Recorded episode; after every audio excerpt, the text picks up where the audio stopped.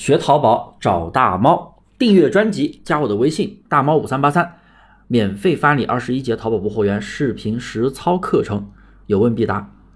女装退货率高，那么如何选品，有效的去解决这个问题呢？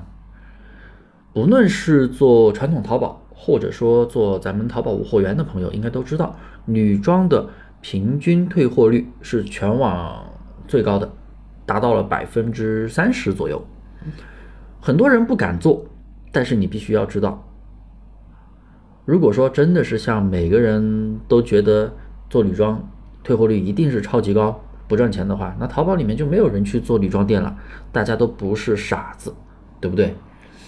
像我们淘差价学员的话，就有很多学员做女装做的真的非常不错，退货率也控制的非常好。毕竟女装选品最容易，出单最快。利润也是非常的可观。当然，去年以前的盗图问题是非常严重的，但是今年二零二一年，淘宝对于盗图这一块儿相当于有一个放水吧。以前是直接扣分，动不动就节点了，是不是？但是现在不会，他会给你机会整改，整改完之后不会扣你分。所以你现在想要违规节点，那都非常难了，不会到节点。所以做女装真的是相当于是红利期来了。而且女装的客户体量也是全网最大的，女人嘛，买衣服嘛，天天就是买买买，买衣服、买包包、买鞋子，所以呢，女装这么好，但还是有很多做无货源淘宝的朋友他不敢去做，那是因为你的选品方式有问题。我敢说，全网做淘宝无货源女装培训的大多数都是这样的玩法。你所谓看到什么女装精细化节流玩法、女装玩法，都是这么在做，什么选那种网红大爆款，几千。几万销量的宝贝，人家卖一百六，你踩过来卖七十，然后去拼多多买更便宜的宝贝发过去，这样退货率不高才怪呢。女装一般涉及到版型、面料的差别，一分钱真的是一分货，所以大家一定要做好一个定位。所以呢，其实我们在选择好的货源厂家真的非常的重要。首先，我们必须要清楚，杭州的女装质量普遍会比广州的要好。同样的一个图片，同样的一个款式的衣服，杭州的价位当然也会高一些。他们的版型、衣服的垂感、面料都会比广州要做的好一点，因为毕竟广州的衣服是用来走量的。然后啊，所以就是他们的价位也会高一些啊，可能是八九十甚至一两百的货源价格。当然还有更高端的、更贵的。我有学员做女装呢，卖一百九十八，拿杭州的货源卖九十八的。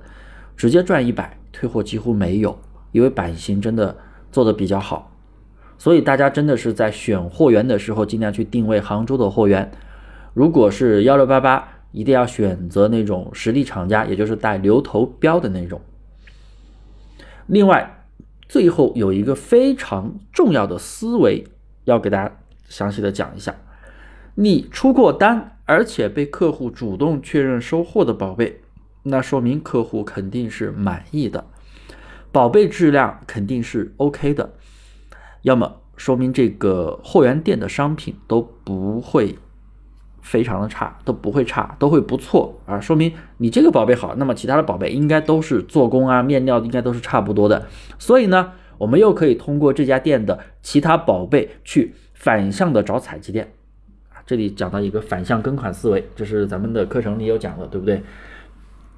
那么拿货的时候呢，你就可以都去这家拿货，质量不就更有保证了吗？退货的几率不就越来越小了吗？当然不只是控制一家店，你因为你可能会卖不同的宝贝，几家宝贝哎确认收货了，评价都不错，你可以同时这几家货源这几家新上的货卖的不错的货都可以去反向找高价的采集店了，对不对？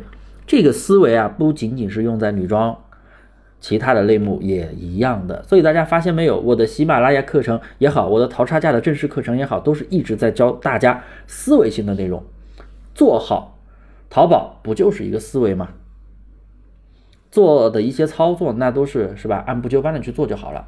所以呢，大家要记住。好了，今天的课就讲到这里。订阅专辑，免费翻你淘宝无货源二十一节实操课程，有问必答，限量一百份，赶紧添加我的微信大猫五三八三。大猫五三八三。